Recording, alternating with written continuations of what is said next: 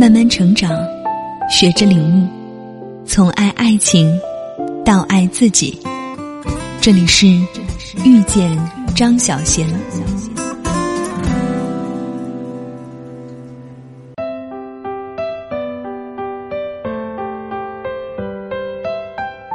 最近港星气质重新回潮，张曼玉、周慧敏、邱淑贞。钟楚红等女星因为天生丽质的容貌、品味、超前的衣品、妆容，重新备受粉丝推崇。这些在香港黄金时代为人们塑造无数经典角色的女星们，其中许多人的出道方式是通过港姐选美。港姐一度成为香港女性美的代表，是香港一张永恒的魅力名片。赵雅芝、郭羡妮、佘诗曼、袁咏仪、蔡少芬。都是通过参选香港小姐出道，大家所熟知的都是已经成名了的，还有许多入选的佳丽不过是昙花一现，泯然众人。但这不是说他们的人生就此灰暗。春夏一直被称为是具备岗位气质的女星，当年她凭借《踏雪寻梅》夺得金像奖最佳女主角。接受采访被问这是不是她的人生巅峰，她说。那要看以后自己努不努力。很多时候，决定成败的往往不是美貌，不是某次比赛的结果，而是看你是否有要赢的心。二零一八年的香港小姐赛事正在进行中，今天遇见张小娴，请来了前香港小姐 Susan，来和大家聊一聊选美这件事。很多人都想知道容貌对女孩的影响到底有多大。如果我们不够好看，该怎么办呢？那现在这个世界是一个看脸的世界吗？基于这几个问题，让我们一起来听听港姐 Susan 的访谈吧。苏 n 你好，最近正值一年一度的香港小姐选美比赛，作为曾经的港姐，你看到港姐参选的女孩们颜值频频走低，现在选美的比赛热度也算是急转直下，媒体的负面评价不断。那你觉得是什么原因导致的？没错，上周五进行了首轮面试，这周三也刚刚进行复试。香港的各大毒舌媒体已经展开了攻势，我自己的朋友圈也被刷屏。每年这个时候，当大批媒体报告所谓“助怕港姐”的时候，曾经跟我一届的港姐朋友们就会冒泡，说：“难道当年我们在媒体和大众的眼中，其实也是丑的吗？”我认为今年还是有很多质素高的佳丽的，我自己也有提名了一位，可以猜到是哪一位吗？我想大家印象中的颜值走低，首先是因为媒体更喜欢去报道负面新闻，吸引眼球；其次，现在可以选择的平台越来越多，想要成为明星和艺人，不一定要通过选美。最后我要说的是镜头感。很多你看上去觉得颜值不够高的女生，她们可能只是不上镜，包括我自己。但能够进入到决赛的，相信我，她们本人每一个都很美。很期待下周选出的决赛佳丽们是怎样的，让我们拭目以待。我不知道你有没有注意到这样的一个现象，就是毕业季的时候，整容医院里是客满为患，而且大多数客人都是正值青春的少女。你是如何看待这种情况的？你觉得一个女孩子要怎么处理自己对容貌的不满意？女孩子想要变美之心无可厚非，但是变美的方法有很多种，不一定需要整容啊。我更推崇自然的变美的方法。我见过太多通过瘦身、化妆、改变饮食和作息规律的女孩子，她们根本不需要动刀子就能变一个人了。再美的外表，过一段时间也会审美疲劳。况且，一个人的美不仅是外在的美，更需要内在的修养。所谓好看的皮囊千篇一律，有趣的灵魂万里挑一。与其纠结于容貌高低，不如多花时间读书、健身，为自己增值。对于一心要整容的女孩子，我会说：每个人都有选择的权利。但是，请一定要到正规的医院。最终对自己负责的只有你自己。有人说，颜值高的人更容易受欢迎，得到更多的帮助。你觉得是这样吗？你认为这是一个看脸的世界吗？不得不承认，这的确是个看脸的世界。随着社交网络的发展，容貌演变成可以拿来贩卖的资本，大家对美貌的追求越来越坦率，消费主义也给人们不断创造这种需求。我觉得，无论是帮助还是欢迎，都不是支撑人生的实体。如果只是因为好看而无其他过人之处，博取人一时的欢心，其实很难改变什么。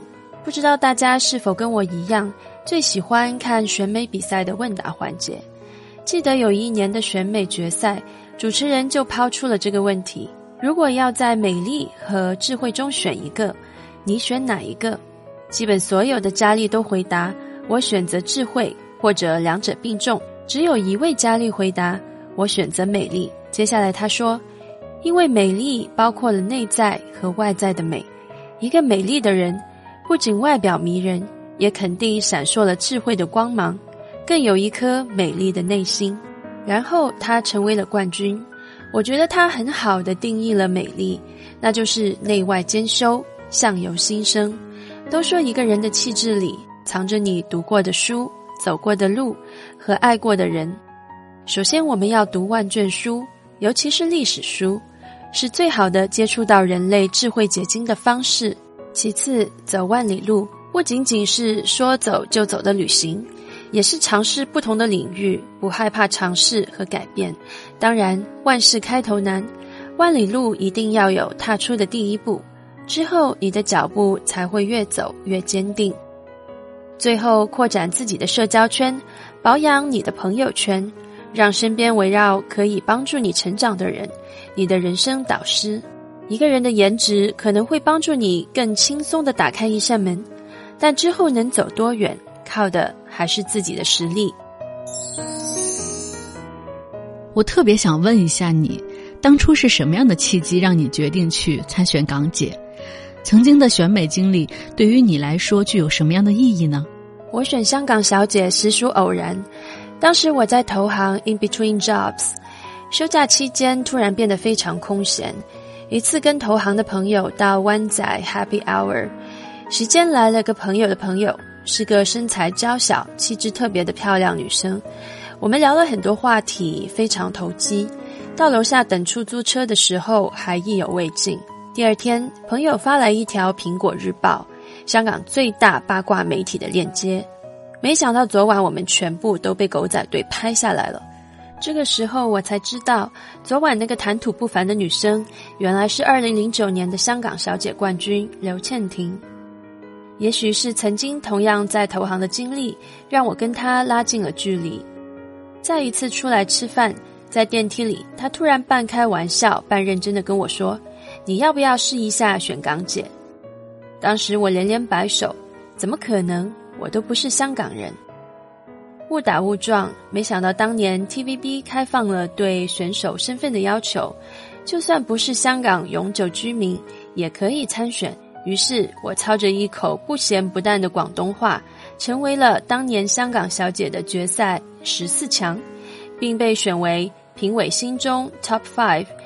和最佳珠宝演艺奖，虽然最终我没有与 TVB 签约，但如果今天有女孩子问我是否支持她去选港姐，我会说 yes。选美的确是有意义的，首先证明自己美丽与智慧兼并，爱美之心人皆有之。我问过很多朋友，当初是怎么想到选港姐的，他们大部分都说。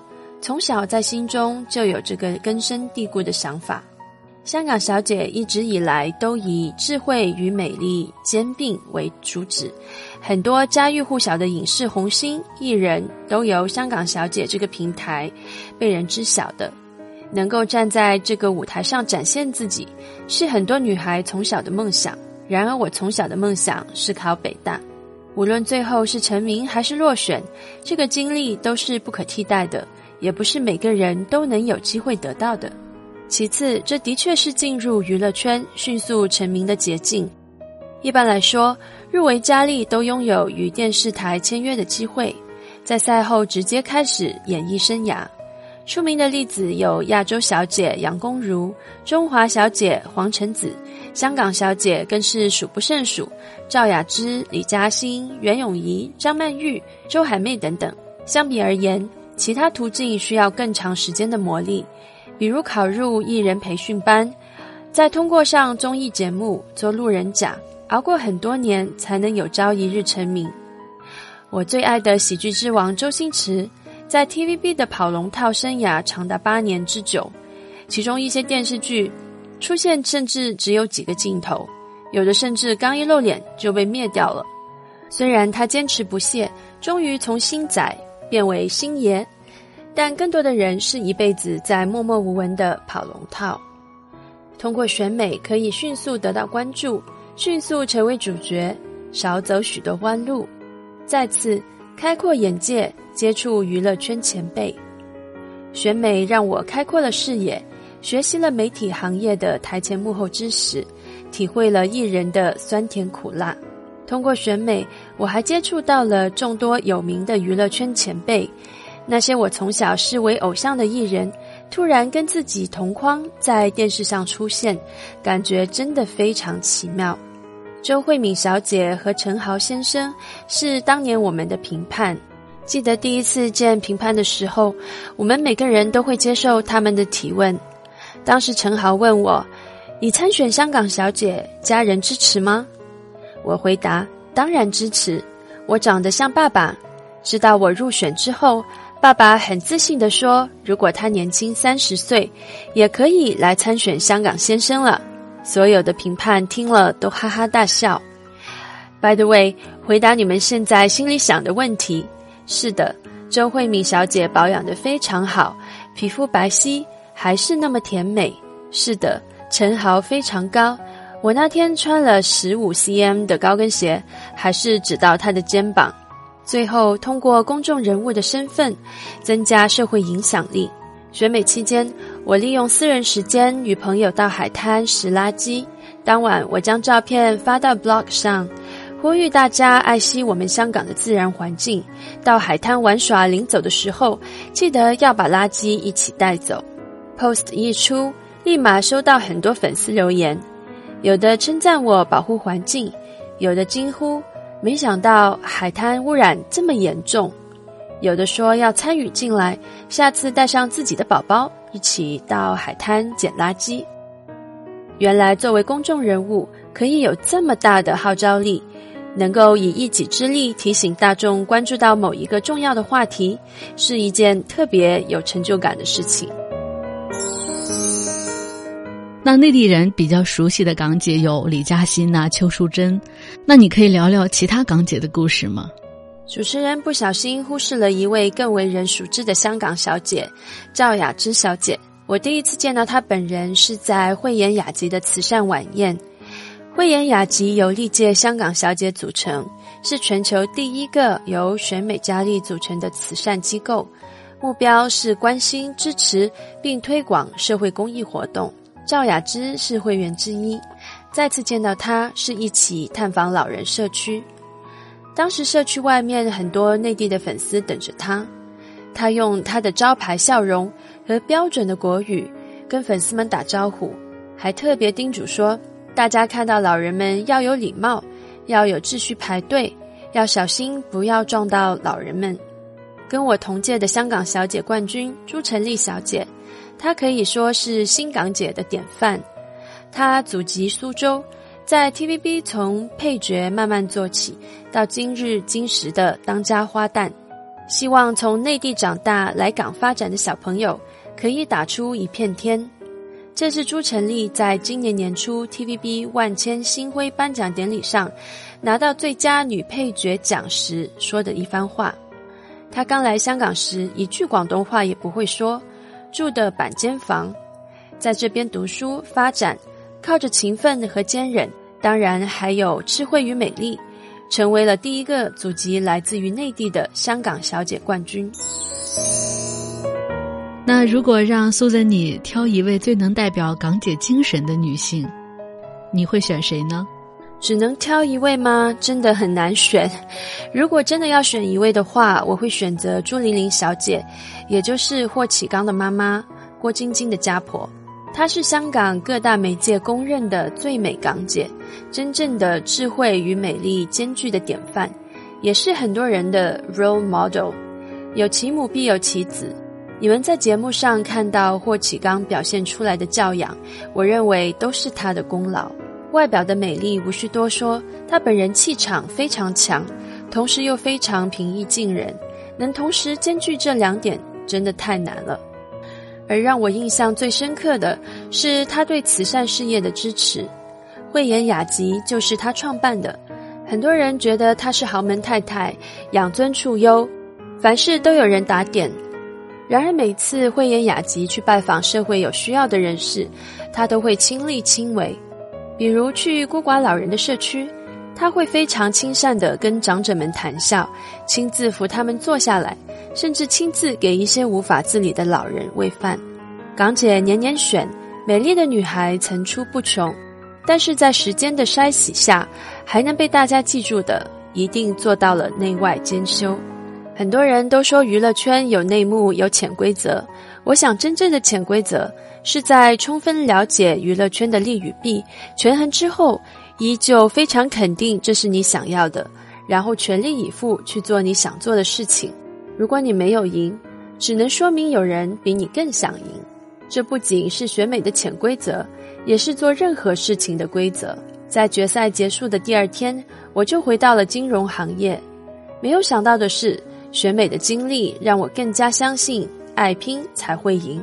我一直都相信，这个世界上有两样东西最不应该被嘲笑，那就是出身与梦想。我们可能没有强大的背景，却可以拥有梦想与激情。就像朱成立所说：“不管是在哪里出生，都不应该受到歧视和瞧不起。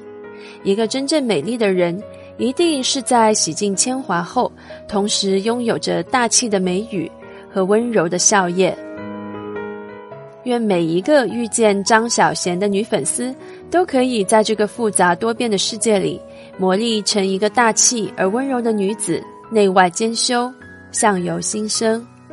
最后用赫本女神的经典语录结束：“The beauty of a woman is not on the surface; it should be her spirit level is a concern, her love, and her passion。”女人的美丽不是表面的。应该是他的精神层面，是他的关怀，他的爱心以及他的热情。